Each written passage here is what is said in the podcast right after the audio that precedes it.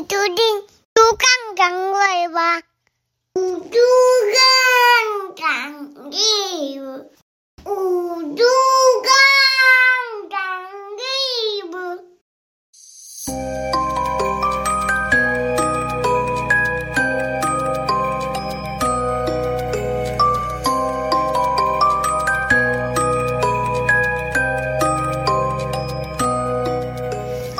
欢迎收听《猪肝汤 Web》。Hello，大家好，我是妮妮。大家好，我是嘟嘟。那前几周呢，我们下去南部，嗯，去台南的时候发生了一点小插曲。嗯，不知道大家有没有方向感不好的时候？因为记得我们到台南之后，就把车停在某个路边的停车格，那就去吃饭呐、去逛逛。当我们要回到车上的时候，嘟嘟就对我说：“哦，我记得车子是停在嗯这附近不远处，对，但是当下我自己认为是车子停在另外一边，而且还执意往我自己认定的方向走过去，结果可想而知。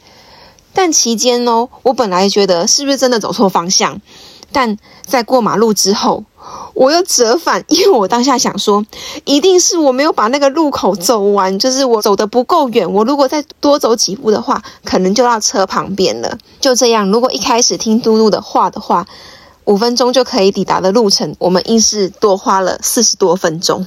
这件事情让我真的是当时其实是非常傻眼。我明明就直觉告诉我的车就是停在那个位置、那个方向。对啊，当下他不知道是哪根筋不对，他就觉得我们的车子是不在这个方向。因为我在之前有跟他争执过类似这样的事情，然后他就有点不爽，所以我就不敢抵抗他，我就随着他走，这样，然后我们就走着走着，其实心里已经越想越不对，但是我又不敢说没有啦，不在这个方向啦，因为我还想活过那一个晚上。就这样走着，他自己也惊觉不对，但是他也拉不下脸皮，他硬要把那条路走完。我们就走了一个大圈，然后绕到一个圆环的地方，就靠了回来之后，然后走又走了好久之后，走到了我们最一开始质疑方向的地方之后，再往前走五分钟，诶，我的车在那边呢。没错，这就是一个方向感不好的人的故事。这也让我想到我之前跟朋友约在那个松江钱柜唱歌。那住台北的应该都知道，如果搭捷运要去松江钱柜的话，应该就是要在行天宫下车。可是我当下想都没有想，也没有查，就是地图，我就直接在松江南京站下车。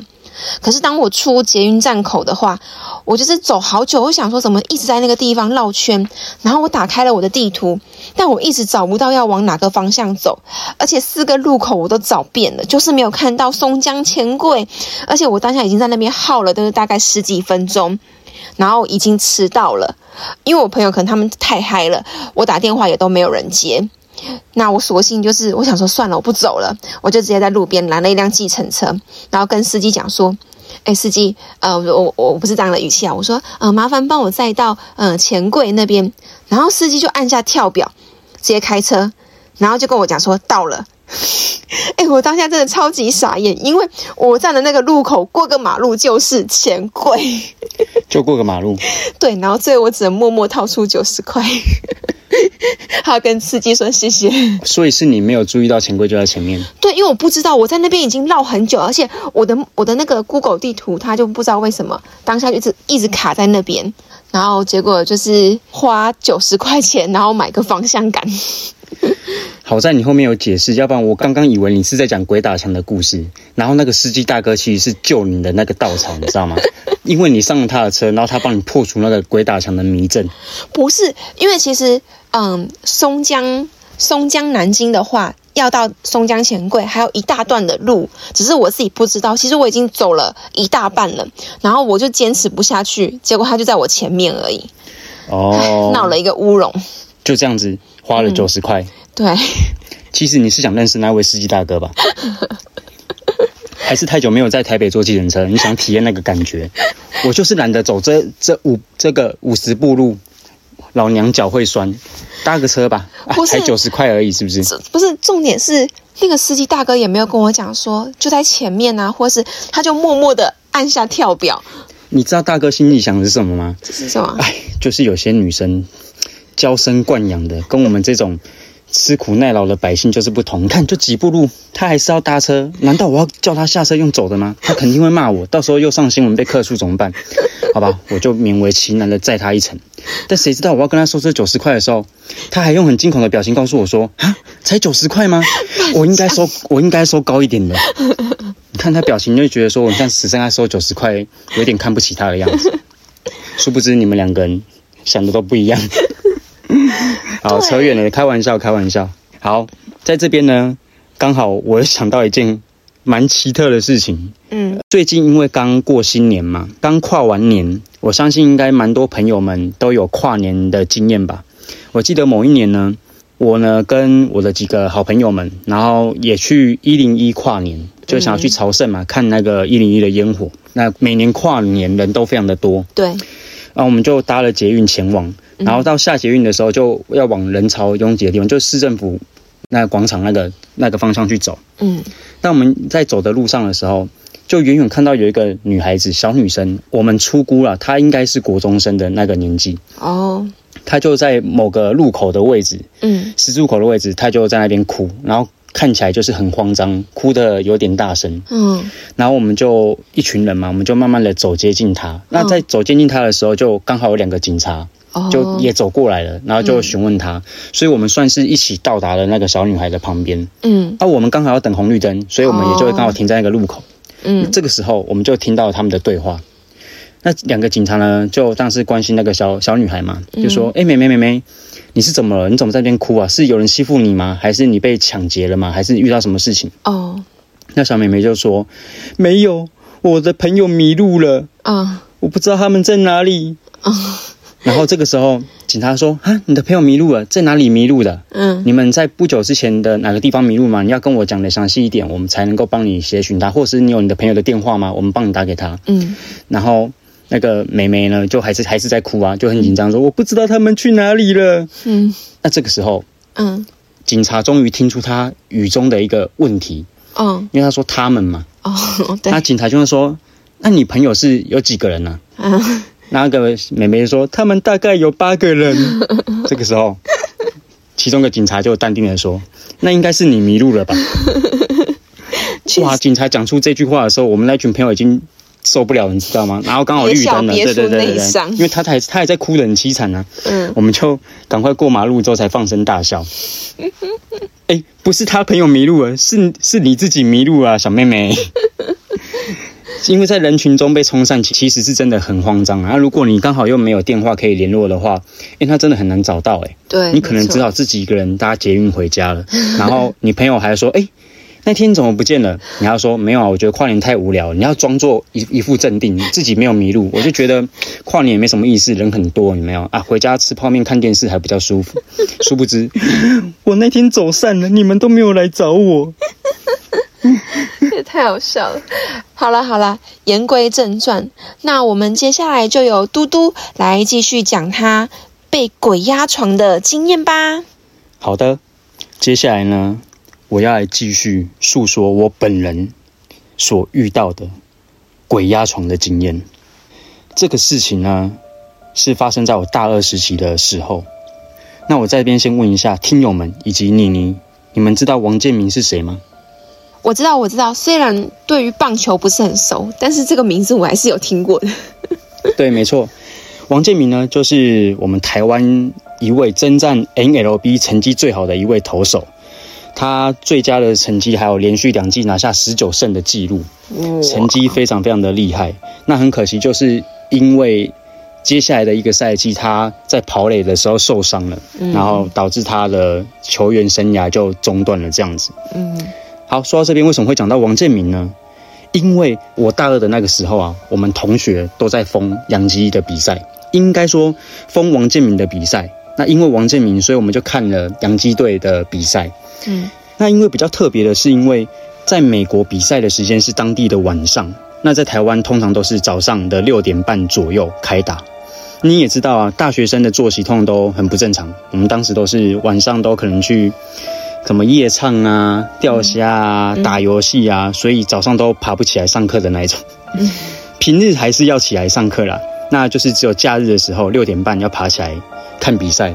尤其是有王建民的比赛的时候，一定是要爬起来支持的，而且呢，一定要买好早餐，买个三明治啊、铁板面啊，然后放一杯奶茶，然后坐在那个沙发上面看王建民投球，那是一非常享受的事情。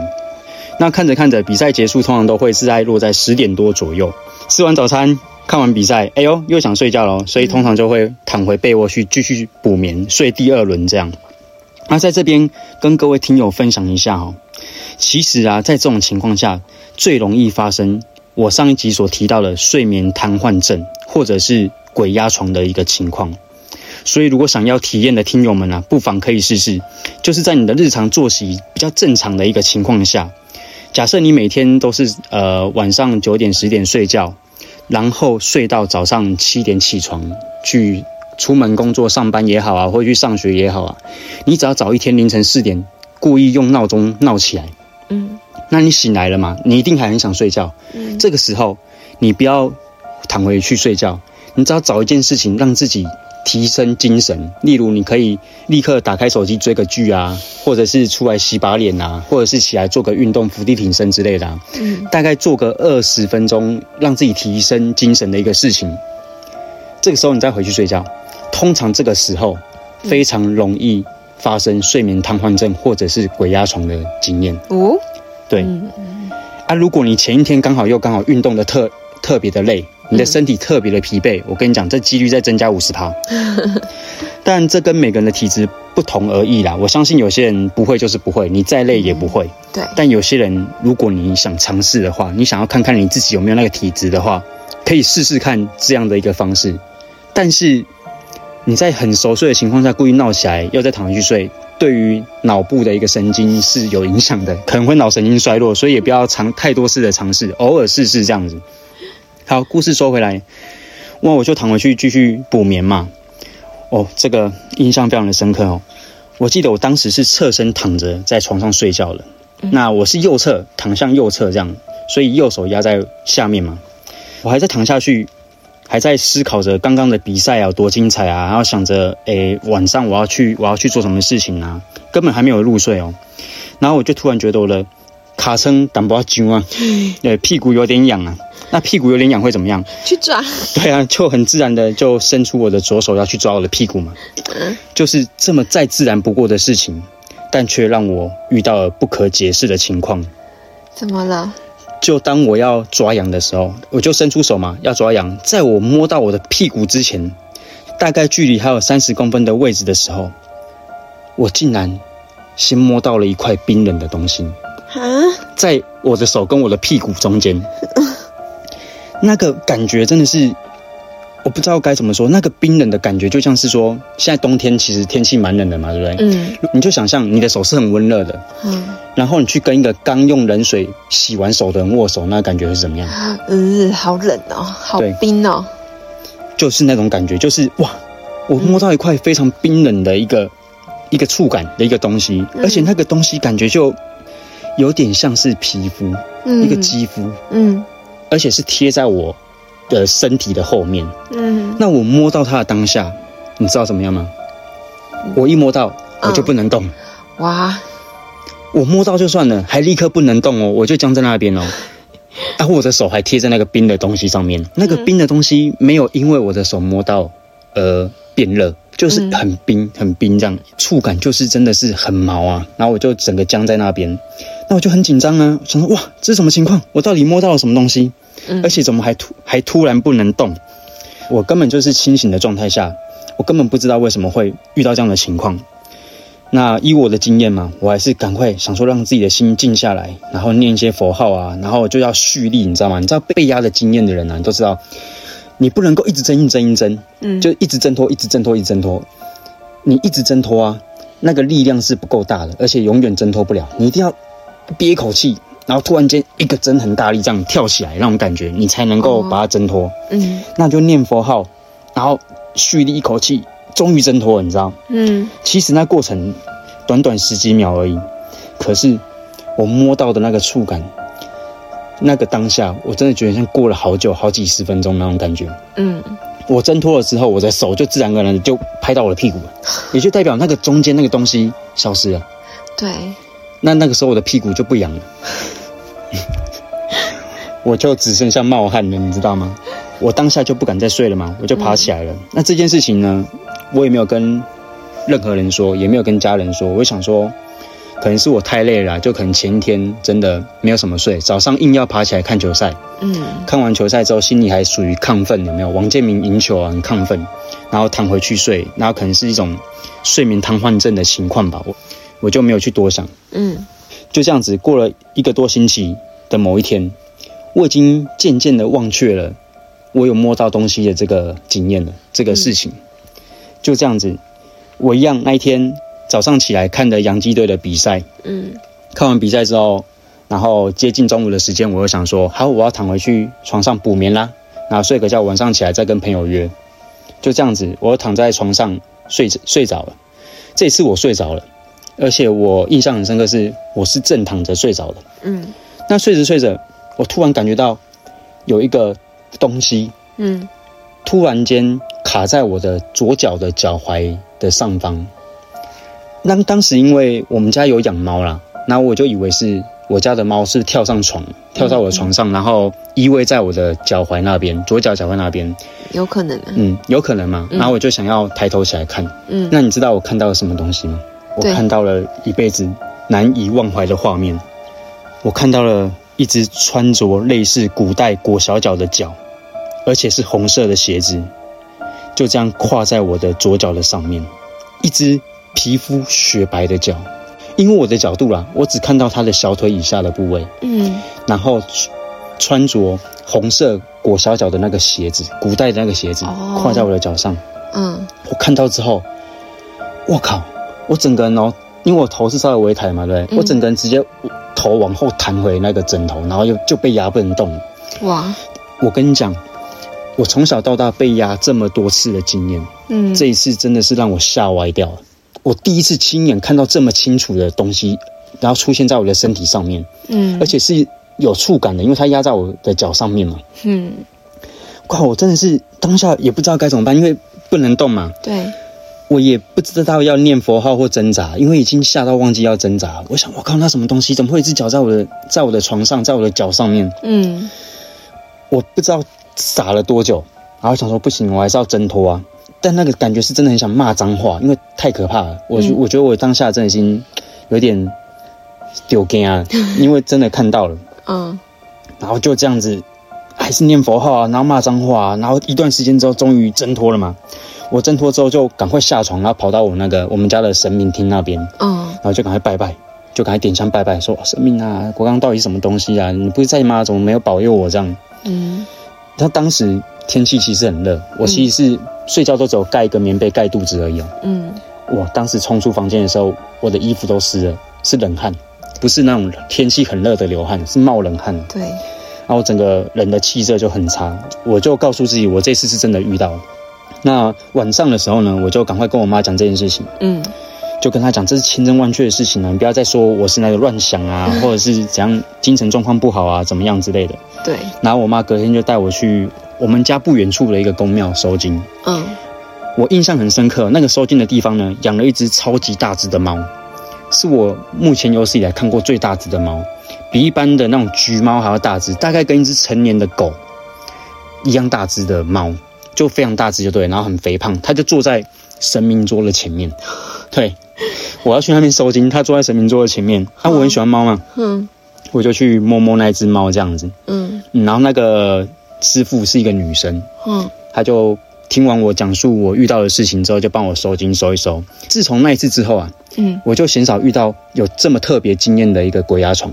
嗯当然，偶尔还是会被压，就是比较不会再听到什么声音啊，或者是直接出现在我面前给我看到的那种经验。嗯但是我说到这边呢、啊，听友们，你一定觉得说，嘟嘟遇到过这么多次的鬼压床啊，在过程中有没有从中学习到些什么？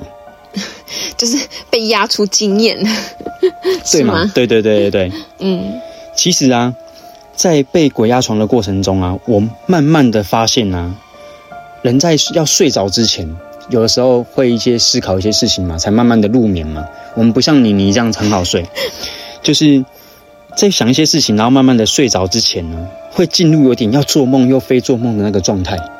那这个时候，如果你被压床了，嗯或者是睡眠瘫痪症的那个情况发生了，这个时候你不要紧张，你只要放轻松，嗯然后去循序着你脑袋刚刚想的东西，你就很有可能做清醒梦。对，我不知道听友们知不知道什么叫做清醒梦哦？清醒梦就是你是在做梦，但是你可以知道你在做梦，而且你还可以掌握你要做什么样的梦。对，在梦中呢，你所看到的人事物都会很清楚，而且像有气味的东西，你甚至可以闻到气味。嗯然后，如果是有物品的话，你甚至摸起来都是有感觉的。嗯但如果你在那个清醒梦的当中，你有起心动念的想要去主动做一些事情，那你整个人就会醒来，对，因为你的脑袋就等于直接直接起床了。嗯那还有一个状态，就是当你深陷身体无法动弹的那个状态的时候，嗯你全身放轻松。这个时候，如果你没有清醒梦的一个状态，你全身放轻松，当下呢，你只要慢慢的尝试把你的脚抬起来，或把你的手抬起来，记得哦，全身放轻松哦。这个时候呢，你就会发现，你很有可能灵魂脱离身体，哦，就会飘起来。对，会飘起来的状态。嗯。因为我有好几次的经验，就是我我后面被压到不害怕了。嗯。我就全身放松，我就想说，好吧，随便吧，你要怎样就怎样吧。这个时候我我放轻松了，就我发现我的脚从我的脚开始哦，诶，嗯。慢慢开始的离开床上了，嗯。但我没有刻意把脚抬起来，嗯，但我感觉到我的脚飘起来了，然后我的手嗯。我的手也飘起来了。嗯。那过没多久，我挣脱了，或者是我解解离的那个不能动的那个状态的时候，嗯我就会发现我的脚跟我的手还是在棉被里面。嗯如果你要感受灵魂出体的那个状态的话，这个也是一个修炼的一个方式。嗯，我相信这个网络上应该蛮多老师或者是一些呃有这个经验的人有讲解过这个灵魂出体的状态。呃，另外一个说法就是灵魂出窍了。那我们说，我们都是来说是灵魂出体这样子。嗯，好，那故事到这边呢，我我来总结一下哈。如果你有这个体质的话啦，如你有几种情况是比较可能遇到被鬼压床的一个状态。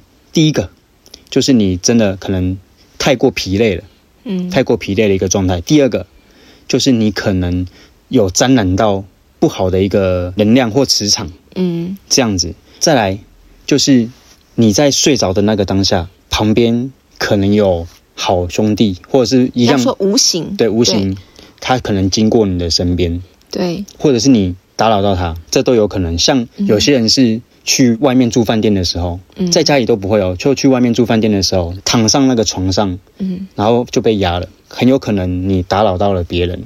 那再来呢，第四个就是像我刚刚说的那个情况，就是你在你想要睡觉的时候刻意起来，嗯然后你又再躺回去睡。那这个时候你你的肉体其实是很疲惫的，可是你的脑袋是处于很亢奋的。嗯，那这个时候就很有可能会发生那种你的神经啊没办法连接你的肌肉啊，然后导致那个睡眠瘫痪的这种情况，对是这样子。如果听友们你有什么特别的鬼压床的经验，也可以分享给我们哦。那你听完我以上的故事，你有什么想法？有诶、你刚刚在讲的时候，裹小脚那那一部分，就是红色的鞋子，就是古代红色鞋子，然后裹小脚那个部分，有没有可能？我是在讲有没有可能跟你以之前分享的那个捡红包故事有关？其实哈、嗯我说到这边，我自己也是很怀疑，因为每次我要讲这个故事的时候，嗯，包含现在，我都还是起鸡皮疙瘩嘛，还我也是一直起鸡皮疙瘩。我都觉得我在讲这个故事的时候，嗯，他都很有可能在周围，对他还在听。真的很有可能，就是在讲述这个故事的时候，他是主角嘛，那他我的能量场或者是我的语言提到了他，他就很有可能过来说：“哎，你是不是在讲我啊？” 因为我从小时候捡到红包开始，一路的被压，然后到了国中也有遇到很多不能够解释的一个情况，然后到了高中也是被压，然后到了大学甚至摸到跟看到。直到收金之后，才比较没有这种很特别一个情况。到我当兵完，就我有很长一段时间没有被压，就是在我当完兵的当兵，甚至当完兵的那个阶段，哦，可能一身正气。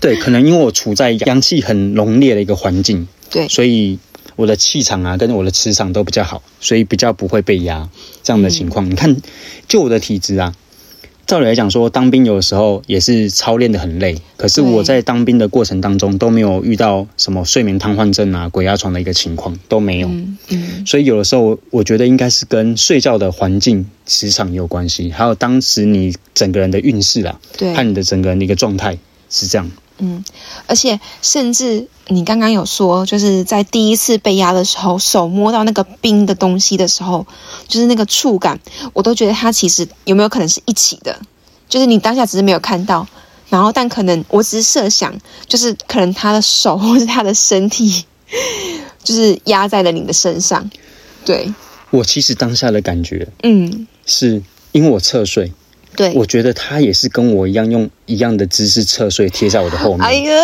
我是摸到了他的卡层。我当下的感觉是那样子，太有画面感了，这不是应该只有我可以做的事情吗？哎呀，哇哩嘞，好，非常非常的非常非常的毛。我当下的感觉真的是那样子。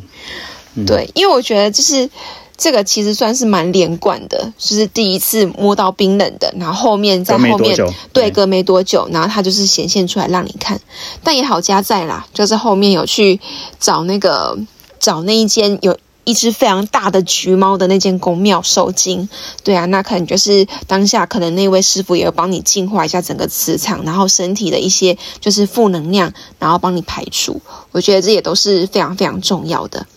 对，遇到事情真的要去找人家帮忙一下，不要自己硬撑。对对，因为往往可能你真的是时运不济的时候，你又不去处理，嗯，接下来就很有可能会发生一些你自己想象不到的意外啊，或什么之类的。对，因为我这边妮妮这边自己分享一下，就是当我们处在一个就是呃比较低能量，然后低负压的一个状态下面，其实就很容易吸引到一些不好的。但当下如果你感觉你的身体不舒服，或是一直呃被卡到啊，或是呃类似有就是像嘟嘟这样子会一直被鬼压床的这种的情况的时候，其实应该要就是及时的去找老师来处理。然后去协寻一些帮助，就像我们下一期也会提到说，哎，有没有遇到就是刷点，就是卡到的事情？对，没错。但最重要的就是作息要正常啦，对对对，不要太过于糜烂。你只要把自己的身体养好了，就是每天三餐饮食正常啊，然后要运动啊，然后睡眠早睡早起啊，这样的情况就会避免很多了。但是反之，如果你真的想遇到的话，那你就不要睡啊，我不要运动啊。对啊你，是在说我吗？对，反其道而行就对了。OK，好的，这两集呢都是由嘟嘟带来我个人亲身经历的鬼压床的故事，嗯，不知道听友们听的感觉如何？有没有跟嘟嘟我一样，又重新很像亲身经历了一次，重返了现场？如果听友们呢也有被鬼压床的经验呢、或者是一些比较难以解释的一个情况，嗯也欢迎私讯我们的 IG 妮妮儿，嗯，详情都会在我们的那个资讯资讯栏里面。那我们的这一集故事呢，就到这边喽，拜拜。大家拜拜。